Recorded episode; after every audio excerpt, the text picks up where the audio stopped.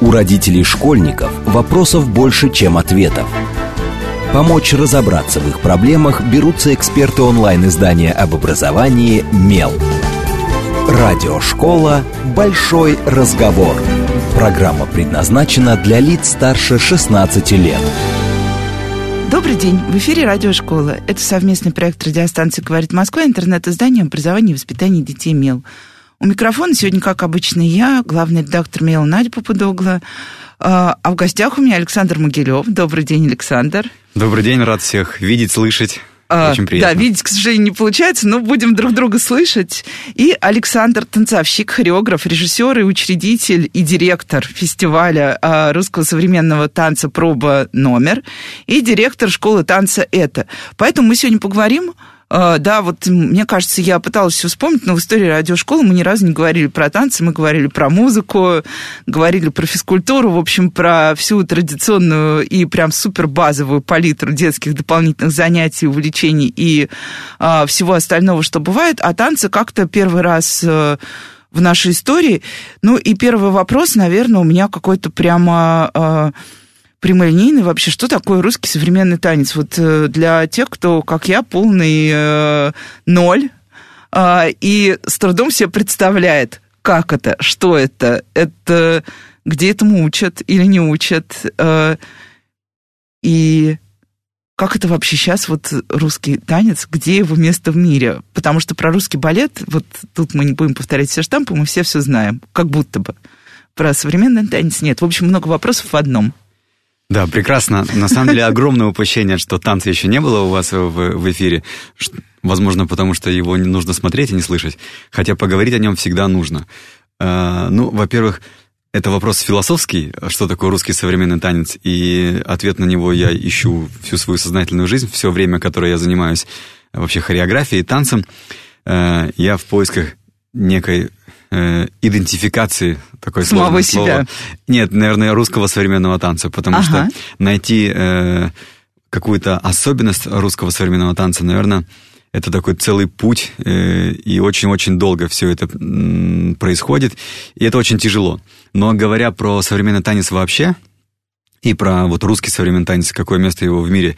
К сожалению, оно пока не очень заметно, но нельзя сказать, что его не существует, потому что в России, э, опять же, благодаря различным э, телевизионным проектам, э, развитию интернета и прочих социальных сетей, стало много молодежи танцевать. Хотя я бы не сказал, что и раньше дети не танцевали. Раньше, мне кажется, вообще танцевальный кружок был в каждом дворе, не знаю, в каждом доме культуры, и все обязаны были туда ходить. Сейчас с какой-то стороны э, это стало чуть более популярно, но с другой стороны менее систематично. И, может быть, в этом есть э, некая не проблема, но, наверное, особенность времени. И э, если продолжать отвечать на вопрос, что же такое русский современный танец, наверное, есть особенность у русского современного танца, как бы это банально и смешно не звучало, но в нем есть какая-то душа, особенная русская душа.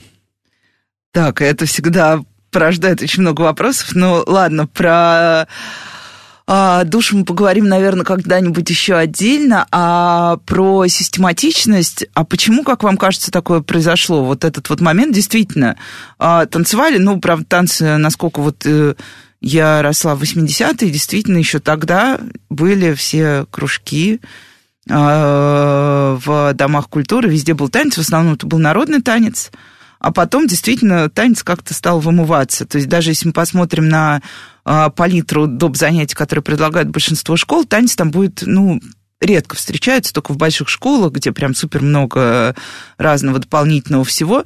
Почему, как вам кажется, вдруг вот танец начал исчезать, исчезать, и не вернул себе те же позиции, которые у него были, вот когда у нас была какая-то советская парадигма танца.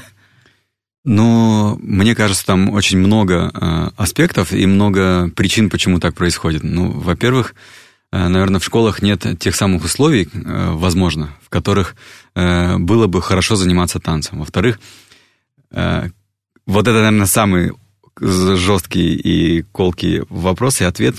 Все-таки зарплата имеет значение. И педагоги, которые э, преподают танец, наверное, в э, государственных школах, раз на это не выделено, а это как доп. образование, наверное, просто не идут туда преподавать. А во-вторых, сейчас настолько стали развиваться коммерческие школы и какие-то дополнительные специализированные школы танцевальные, что, возможно, в школе не осталось для этого места. Хотя, мне кажется, что с детства это прям на уровне русского языка, математики, алгебры, не знаю, чтения, все это должно в обязательном порядке проходиться в, в школах. У меня есть даже несколько доказательств по этому поводу. Так. Но, во-первых, это, это я сейчас буду долго рассказывать одну историю, она выглядит как легенда, но если у нас есть на это есть, время... Есть, есть, конечно. Да, а, однажды я был в Артеке, есть такой лагерь легендарный, но я был в нем э, относительно недавно и выступал там как актер.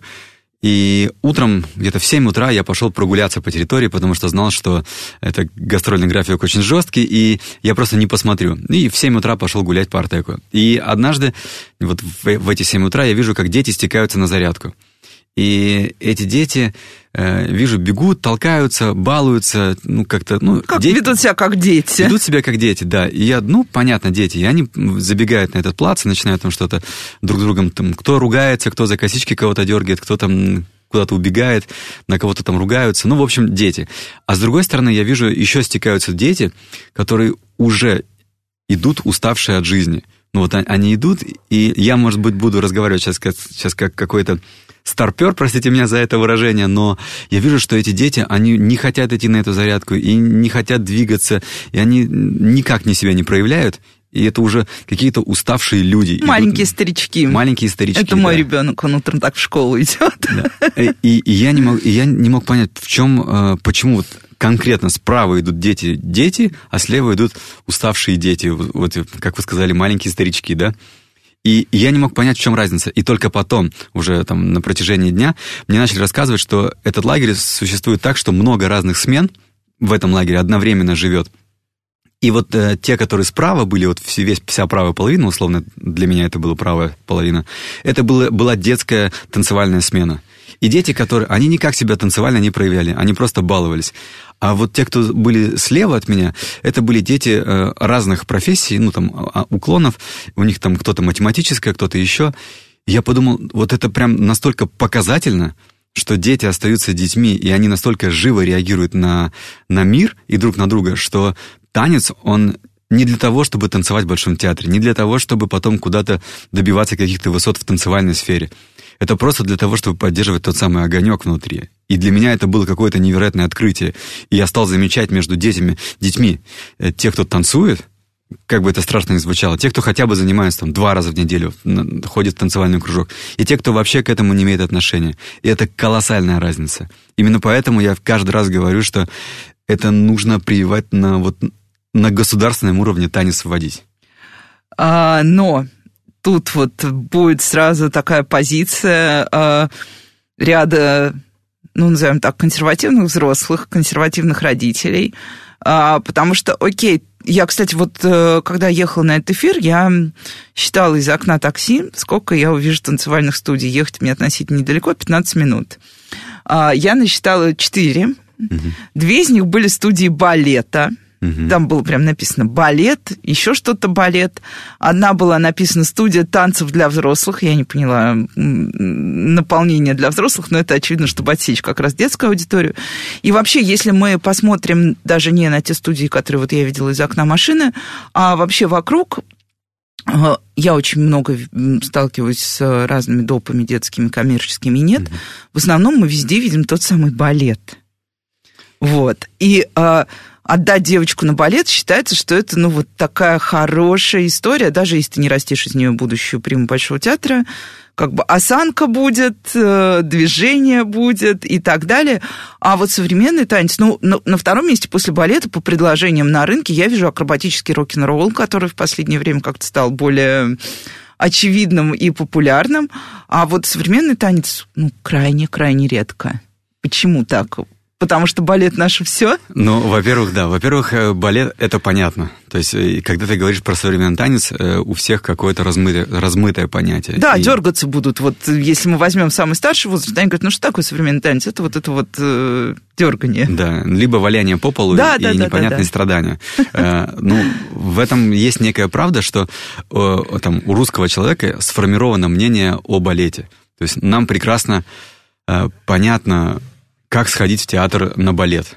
Никто, вот, наверное, в этом есть э, там, суть или соль там, моего фестиваля, который я делаю в течение там, уже шести лет, вот про русский современный танец, чтобы э, показать людям, что современный танец может быть э, весьма культурным. То есть это как популяризация отчасти, да? Это, да? Это, это, в этом есть, наверное, миссия. И что его можно смотреть в театре, на него можно приходить, им можно заниматься всем, независимо от возраста. Если тебе 6 лет, ты можешь этим заниматься. Если тебе 46, ты тоже можешь этим заниматься и можешь начать уже сегодня или, или только сегодня. То есть, и это нормально.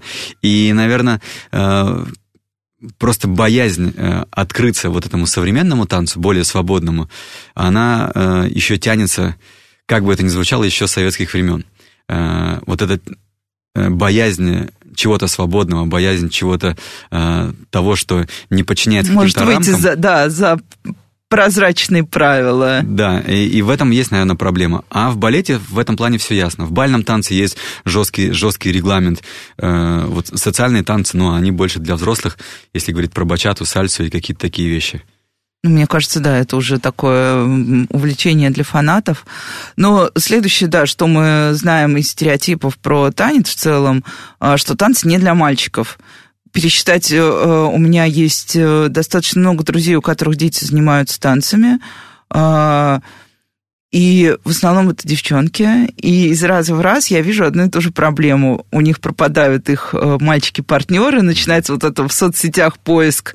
Девочка, там, победительница всего-всего, ищет срочно партнера, потому что очередной мальчик пропал. И я спрашивала, почему так происходит, потому что вроде бы и э, добиваются успеха ребята, и все. Говорит, ну, типа, мальчик решил, что ему больше это не нужно. Или там родители мальчика решили, что все, хватит, э, потанцевал, и ладно, теперь займется настоящим мужским спортом, там, отдадим его на э, ну или даже если взять э, какой-то прям совсем бытовой уровень, вот в спортивном клубе, куда ходит мой ребенок, там тоже есть занятия танцем. Я пару раз заглядывал в зал, там шесть девочек, один мальчик. Зато, когда я заглядываю в зал восточных единоборств, mm там обратная картина. Толпа мальчишек и пара девчонок, которые решили как-то э, отбить это место у парней. Э, Почему мы так э, упорно считаем, что танец это не мальчишье дело, и не надо мальчикам им заниматься, то вдруг еще перестанет мальчиком быть? Ну, тут э, на самом деле для меня загадка. Я рос в маленьком городе, это, это не в Москве, и даже не в Подмосковье, и, возможно, там пол своей там какой-то танцевальной жизни мне приходилось доказывать. А во сколько вы начали танцевать? Я начал достаточно поздно, э, наверное, в лет в 12. Угу. И я пришел к этому осознанно и самостоятельно. То есть я, меня никто не приводил. Я был на каком-то концерте и сказал, папа, я увидел какое-то соло танцующей девочки и говорю, папа, я хочу, мы были на концерте, я хочу на сцену. Он говорит, ну, пойдем спросим. Я пришел э, к руководителю, спросил, как можно записаться, и там дальше не так было все просто, потому что группы набраны, в, это, в этой группе нет мальчиков, вот это же проблема.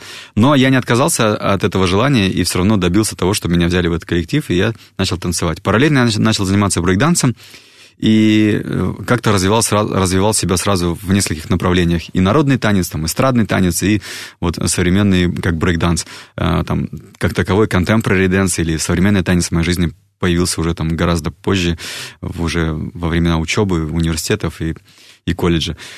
Но говоря про мужская ли это профессия или вообще нужен ли мальчикам танец, вообще очень нужен.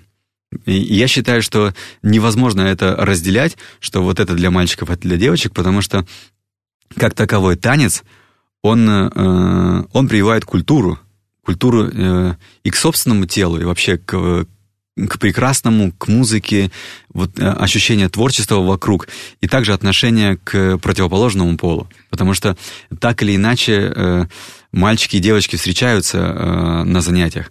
И дальше есть, если мы начинаем с классического танца, а все равно я считаю, что им хоть и, может быть, не нужно профессионально заниматься, не всем нужно профессионально заниматься, но знать о нем нужно. Есть определенные э, как бы условности, и есть определенные правила, как мальчик относится к девочке, как девочка относится к мальчику. И это всегда э, только в положительном ключе. Нет никакого э, главнее, не главнее. Мальчик должен всегда оберегать девочку, девочка должна э, быть деликатна с мальчиком и э, с уважением они должны относиться. Именно это учит танец. И вот это ощущение э, некого правильно отнош... правильного отношения, ну, опять же, с моей, с моей точки зрения, может быть, субъективной, отношения мальчика и девочки очень хорошо э, э, прорабатывается в танце именно. Ну, на самом деле, я еще всегда замечаю, что мальчикам на самом деле очень сложно бывает в какой-то момент двигаться. Вот те мальчики, у которых нет какой-то вообще в целом двигательной практики в жизни и какой-то и танцевальной, и музыкальной, и, возможно, там, условно, спортивной. Все помнят этот момент первый на каких-то танцах в клубе или в школе, когда мальчики вдруг э, стоят, краснеют, не знают, что им дальше делать, потому что все хорошо, музыку ты вроде бы понимаешь, а тело тебя не слушается, и ты вообще не понимаешь, как им управлять. Так что я тут целиком только за.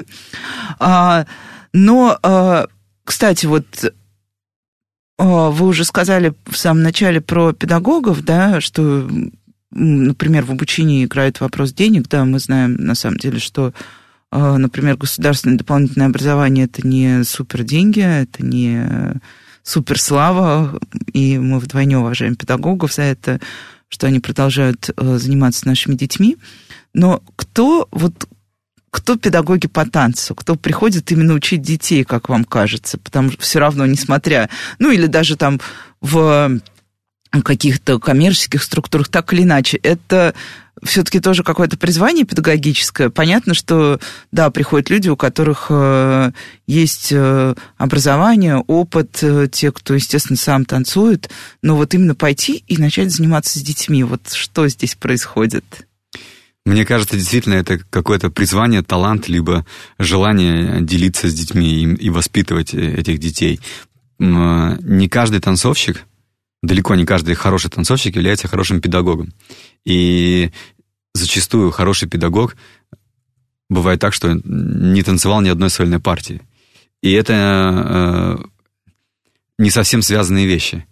Я не знаю, как э, случается так, что в какой-то момент в людях открывается тот самый канал преподавания, но на моих глазах, когда я еще учился, я понимал, что некоторые там, мои однокурсники, они настолько влюблены в профессию э, преподавания, если я всю жизнь любил больше э, там, ставить хореографию, заниматься сочинительством, э, каким-то э, созданием чего-то нового, то я видел некоторых своих однокурсниц, которые просто растворялись э, в детях и преподавали настолько самозабвенно, что им настолько это приносило удовольствие, что они забывали о том, что они вообще работают. И мне кажется, это есть некий я не знаю, как это назвать, талант, либо призвание. Ну, мне кажется, это талант, действительно. То есть хороший педагог – это всегда талантливый педагог э, в том, чтобы учить. Хорошо, что вы произнесли, потому что вот очень часто мы слышим упреки, то есть когда родители ищут, например, какие-то школы, в том числе танцев для ребенка, мы знаем, что пользуются спросом там, где есть приставка какого-нибудь известного человека, во-первых, угу. а во-вторых, когда ты приходишь, ты начинаешь спрашивать, а вот ваш педагог, что у него там, какое у него там портфолио. Вот мне прислали, например, перед эфиром, э, ну, заранее еще задолго ваше портфолио, там было, по-моему, 10 страниц. А, я прям себя почувствовала немножко так это прижатой к земле. А, но вот если такое портфолио бы увидел, конечно, родитель, который приводит ребенка к вам в школу, он бы сказал, о, отлично, мы видим, что этот человек добился высот, он может научить нашего ребенка, у него прекрасная э, карьера. Э, а вот э, педагог, у которого нет такой прекрасной карьеры, что он, он все-таки может быть прекрасным педагогом. Абсолютно. Я вообще, на самом деле, я, э, если говорить про себя, я сейчас начну заниматься самокритикой, я не считаю, что я там какой-то великий педагог, и какие-то вещи я с радостью доверяю своим коллегам, которые знают в этом лучше. Там, у них может быть меньше опыта даже в этом, но я вижу, как они общаются с детьми.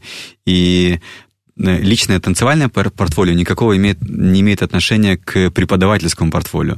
И один человек, который преподает всю жизнь в одной школе, может быть прекрасным педагогом. И он может не выиграть ни одного танцевального конкурса и не поставить ни одного прекрасного балета. И но это... его дети будут выигрывать. Но, но его дети будут выигрывать. Как происходило, опять же, со мной. М- мои педагоги, э, я не могу сказать, что они как-то э, сильно известны в балетных кругах или в каких-то танцевальных кругах. Но но я считаю, что это какие-то легендарные люди. И люди, которые э, занимались там моим образованием и вдохновляли меня, эти люди достаточно скромные, и я благодарен, благодарен им каждый день, и каждый раз, когда я прихожу в зал или начинаю преподавать, либо начинаю ставить э, спектакли или что-то еще, э, я каждый раз вспоминаю своих педагогов.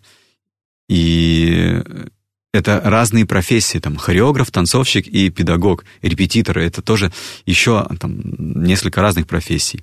И тут не нужно бояться того, что э, ты можешь быть талантлив в одном и менее талантлив в другом. Э, опять же, говоря про себя и про свою школу, я э, считаю, что я собрал этих людей. Да, я в том числе преподаю, но я преподаю больше как, как мастер, можно сказать, на, на курсе. То есть у детей я появляюсь периодически с ними, разговариваю всегда, делюсь опытом.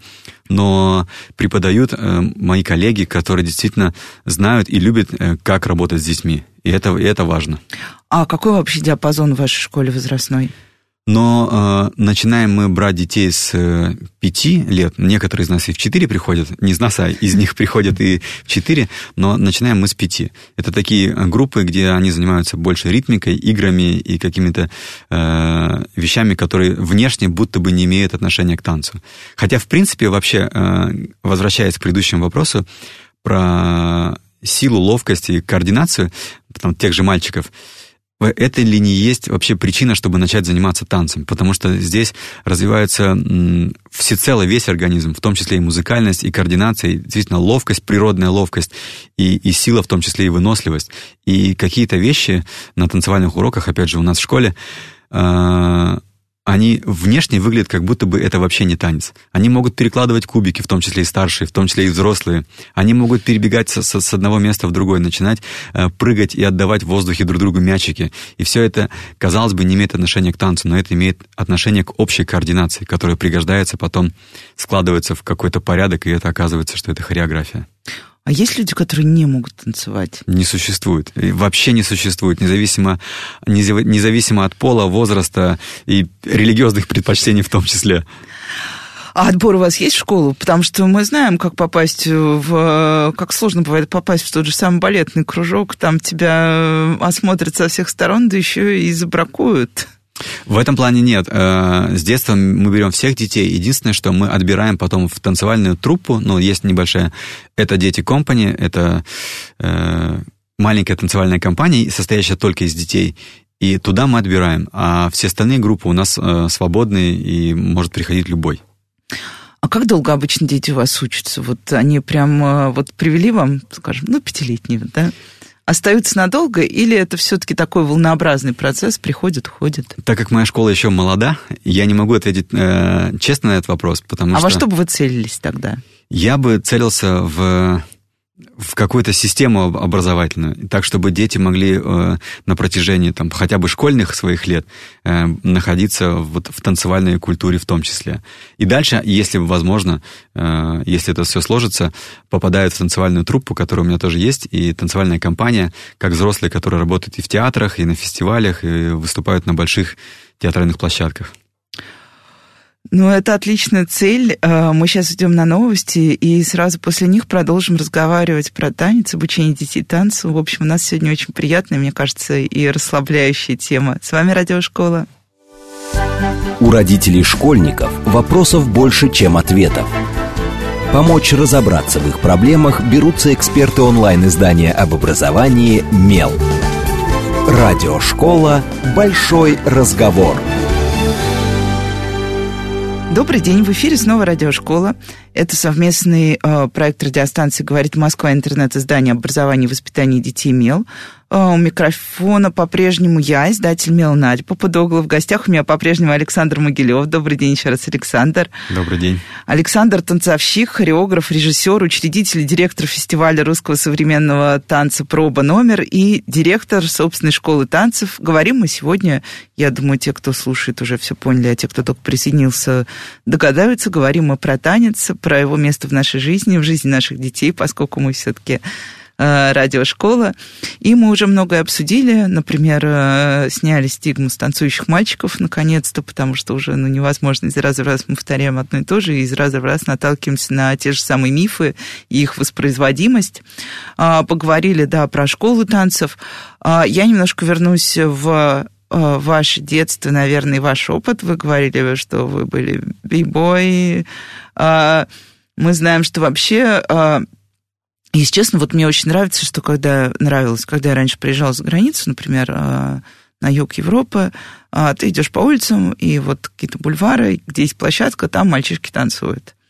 А у нас все, что связано с уличным танцем, я помню в свое время, как танцевали на Арбате, сейчас, по-моему, такого уже нет, а, как-то немножечко вот то ли пошло на спад, то ли исчезло. То есть было огромное увлечение действительно брейкдансом, всем остальным. Сейчас это как будто бы вот немножко просело. Ну, увидеть у нас на улицах вообще танцующих людей, ну, можно сходить в парк Горького тут в Москве, там вот как раз танцуют mm-hmm. латиноамериканские танцы, их настоящие фанаты, а больше, ну, и иногда танцуют пенсионеры в рамках проекта «Московское долголетие в парках». Я вот обожаю это, это, это зрелище, это так прекрасно. Ну, это самое трогательное зрелище, да. и э, очень хорошая отстройка самого себя, потому что когда ты видишь, как другие люди старшего возраста танцуют, ты как-то начинаешь немножко так э, себя переоценивать.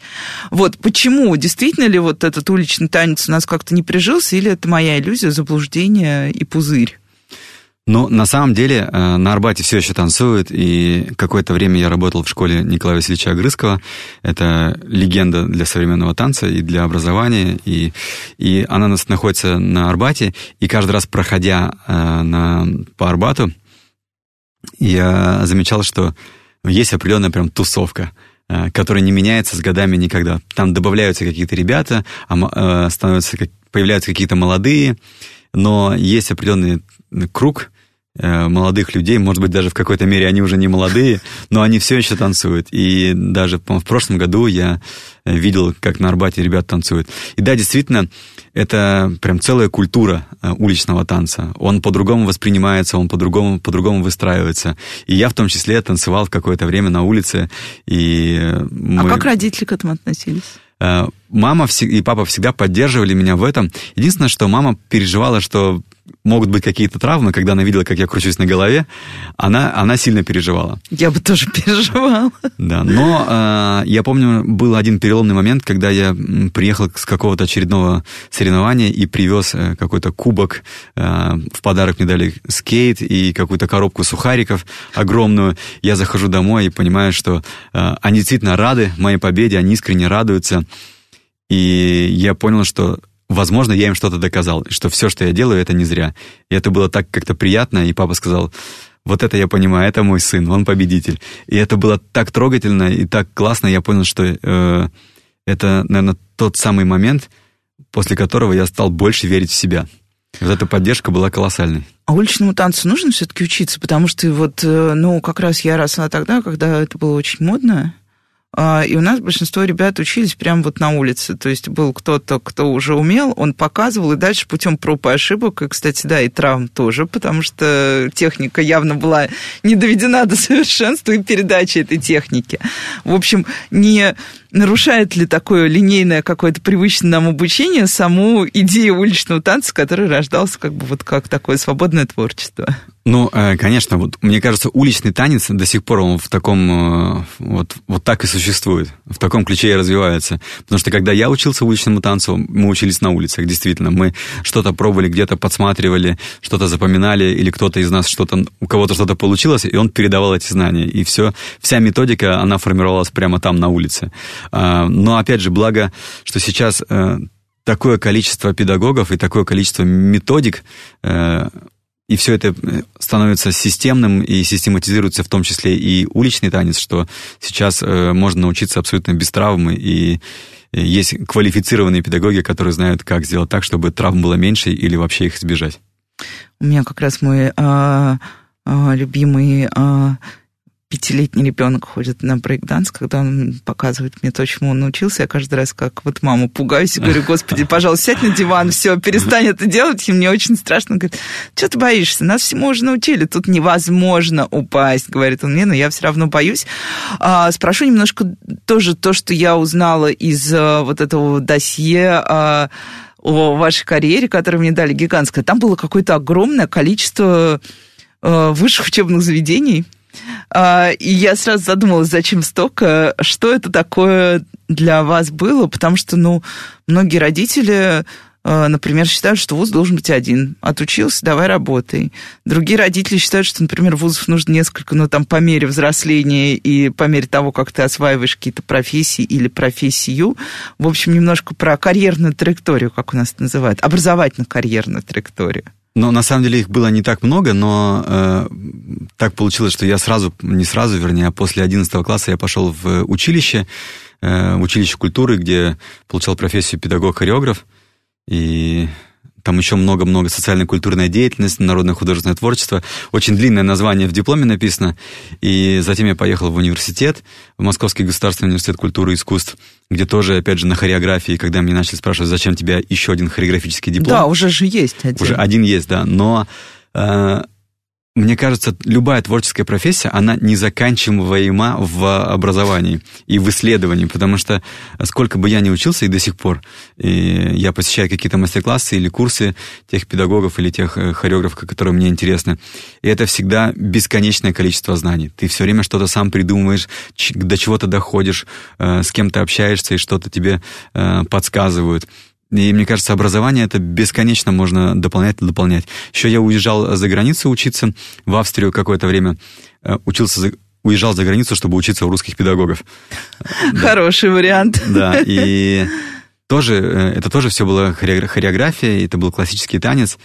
И я не могу сказать, что что-то мне помешало. И, наверное, вот эта целеустремленность э, и, возможно, додалбливание этой одной точки э, приводит к результату. То есть я всегда учился на хореографическом факультете, на хореографа или на танцовщика. То есть это все вокруг одной профессии. Возможно, это и дало тот самый э, рост для меня или тот самый пинок, который, который нужен, чтобы добиться какой-то цели. А какую цель ставили, когда учились? Вот э, я понимаю, что у нас меняются цели, когда в процессе э, вообще любого образования цель всегда трансформируется. Ну вот первая какая-то, какая была большая цель? Когда я учился в Петрозаводске в училище, конечно, была цель э, уехать в университет в Москву.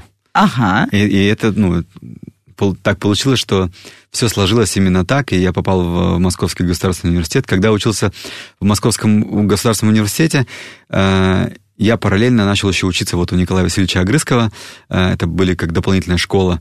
Я учился у него, и в какой-то момент он сказал мне, сказал мне, что необходимо уезжать из России, чтобы танцевать. Потому что у нас действительно современный танец как таковой очень э, мало развит. То есть у нас э, танцевальных труп, ну вот, компаний государственных на всю страну, на нашу огромную страну, ну, 10, наверное.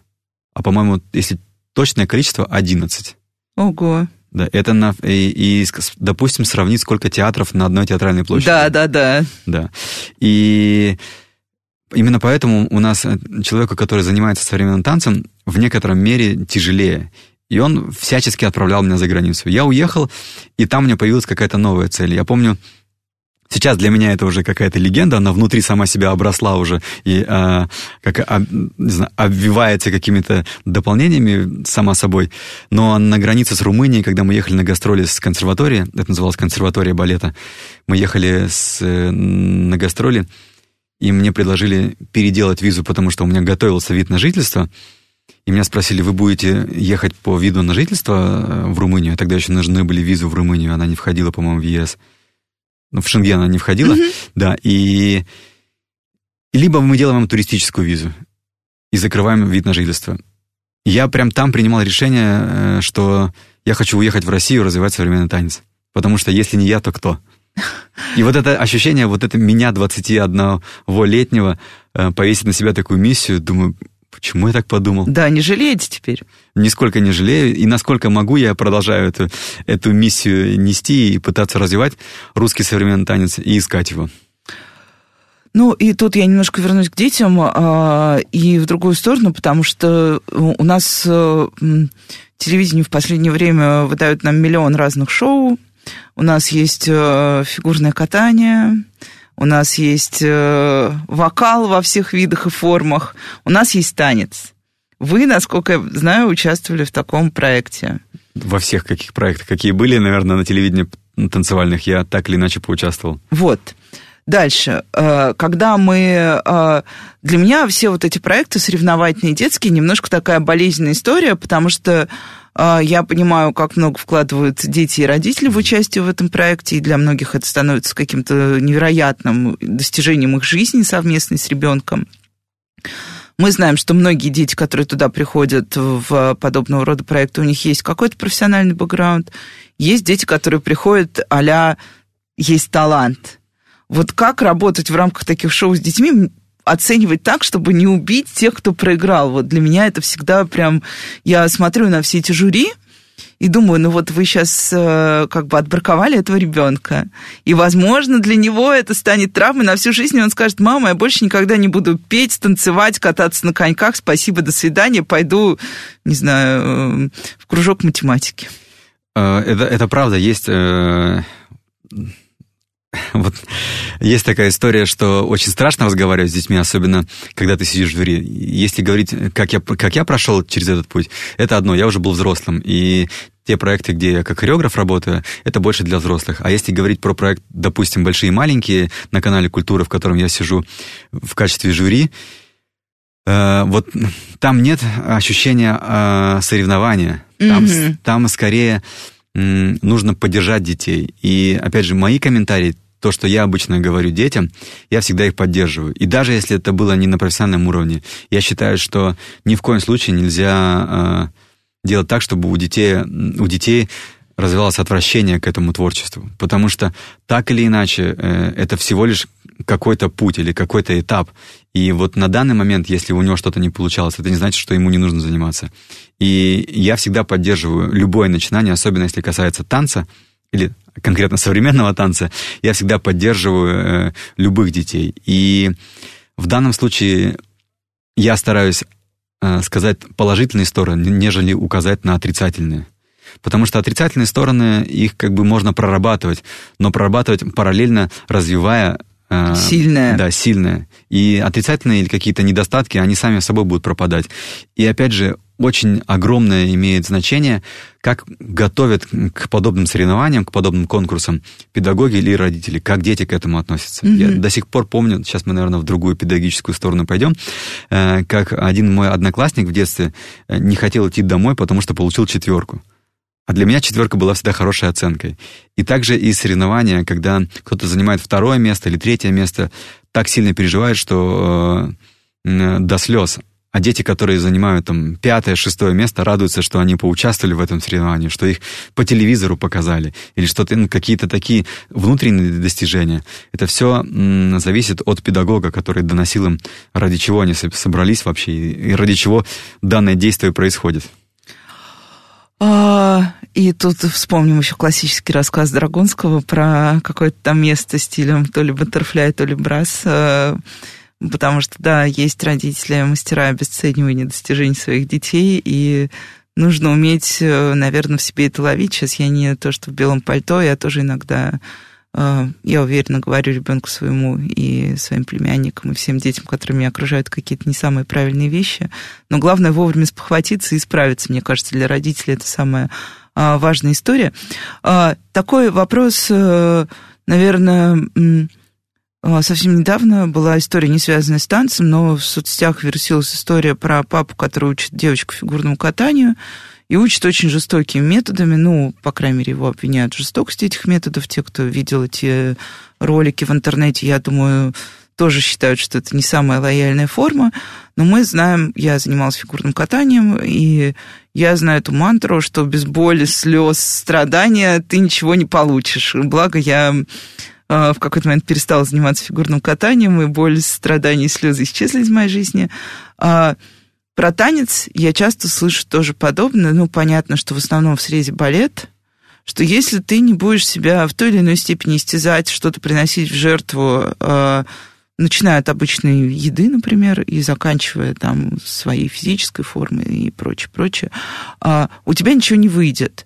Вот э, если вы посмотрите э, на всех людей, которые вас окружают, да, действительно ли танец требует, ну вот в том виде, в котором вы им занимаетесь, ваше окружение и так далее. Танец требует действительно каких-то жертв, жестких жертв, начиная, ну и не жестких, начиная от той же самой диеты хотя бы.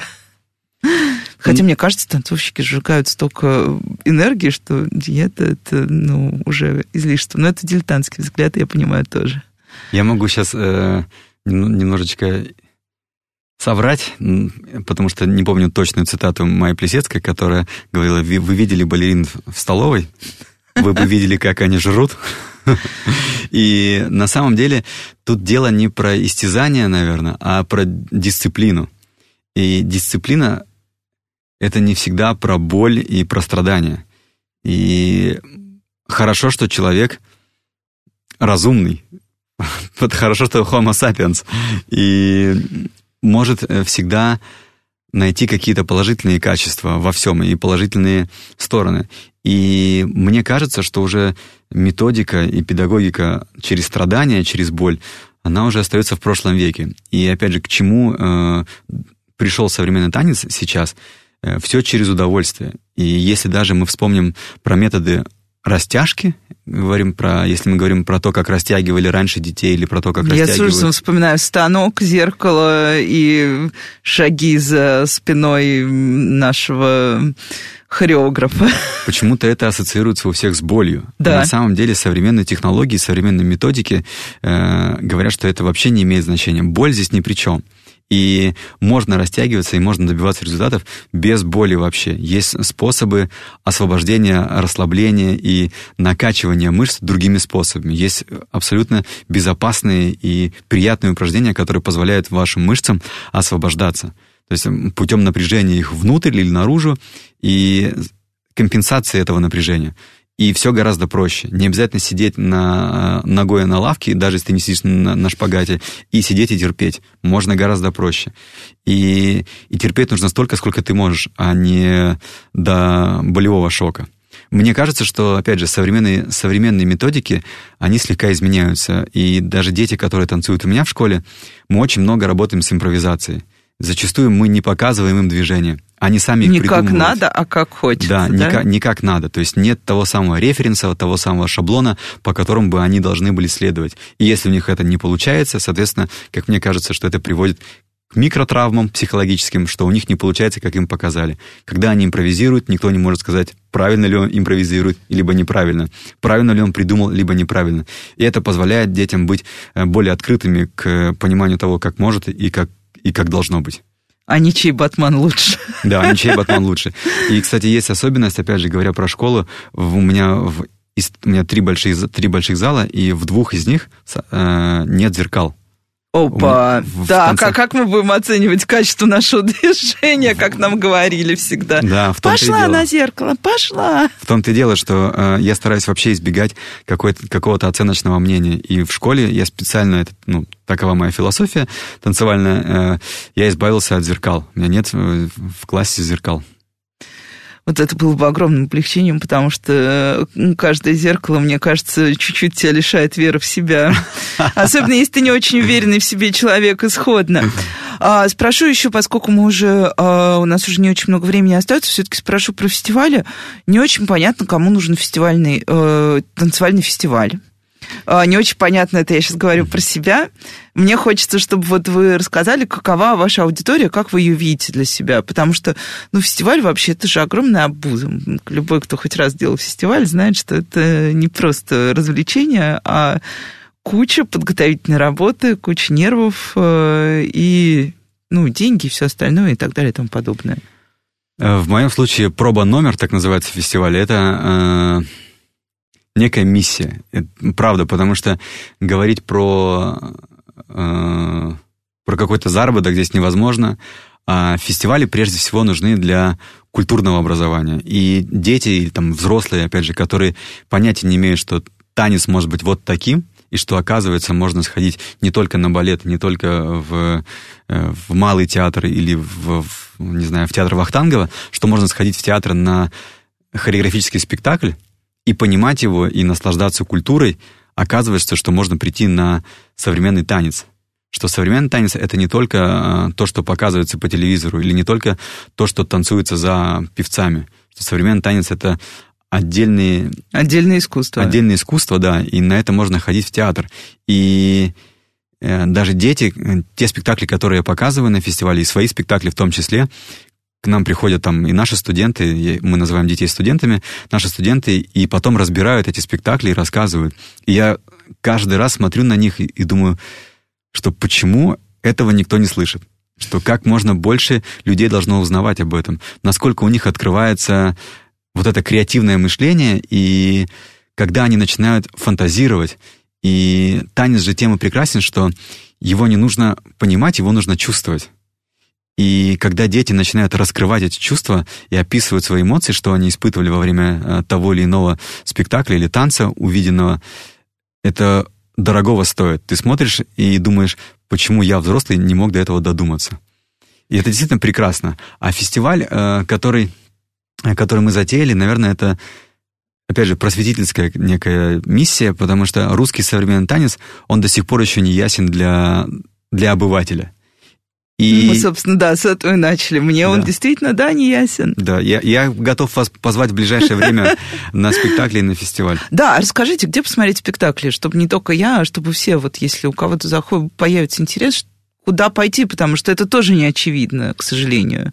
Да, это, это, это правда не очевидно. А, фестиваль «Проба номер» проходит минимум три раза в год, и мы делаем это в, репертуарном формате. То есть на него может попасть как ребенок в качестве участника мастер-классов, каких-то событий, перформансов. Может попасть взрослый танцовщик, который э, хочет развиваться, потому что тоже существуют мастер-классы, есть различные лекции. Может попасть э, абсолютно не танцующий человек, потому что и для него есть в том числе и мастер-классы, а также есть э, гостевая программа, в которой мы показываем э, спектакли, которые мы привозим со всех точек нашей страны. Я считаю, что у нас очень много талантливых хореографов и танцовщиков. И мы привозим их... Э, у нас несколько площадок. Это и Мост-продюсер на маршала Мальновского 7, и арт-платформа на Новый Манеж, на, на театральный. И также в это школе танца. В моей школе мы показываем, у нас есть черный кабинет, где мы показываем э, различные мероприятия. И из ближайших событий, если я могу назвать, 14, Конечно. 14 апреля мы показываем два спектакля. Один из Ставрополя, а один от моей компании. «Частушки», мой спектакль, и «Девиация». Спектакль 10, 10 авеню, называется так «Труппа». Ну что, мне кажется, это отличный план, и вообще все, кто умеет пользоваться интернетом, то есть подавляющее большинство, я думаю, слушателей могут еще воспользоваться поиском и посмотреть, наверное, на другие ваши мероприятия, чтобы э, не быть привязанным к конкретным датам. Э, спасибо, это был прекрасный эфир, мне кажется, э, очень вдохновляющий для всех нас, даже тех, кто совершенно говорит, что я совершенно не умею танцевать, можно зато посмотреть. И с вами была Радиошкола. До встречи на следующей неделе.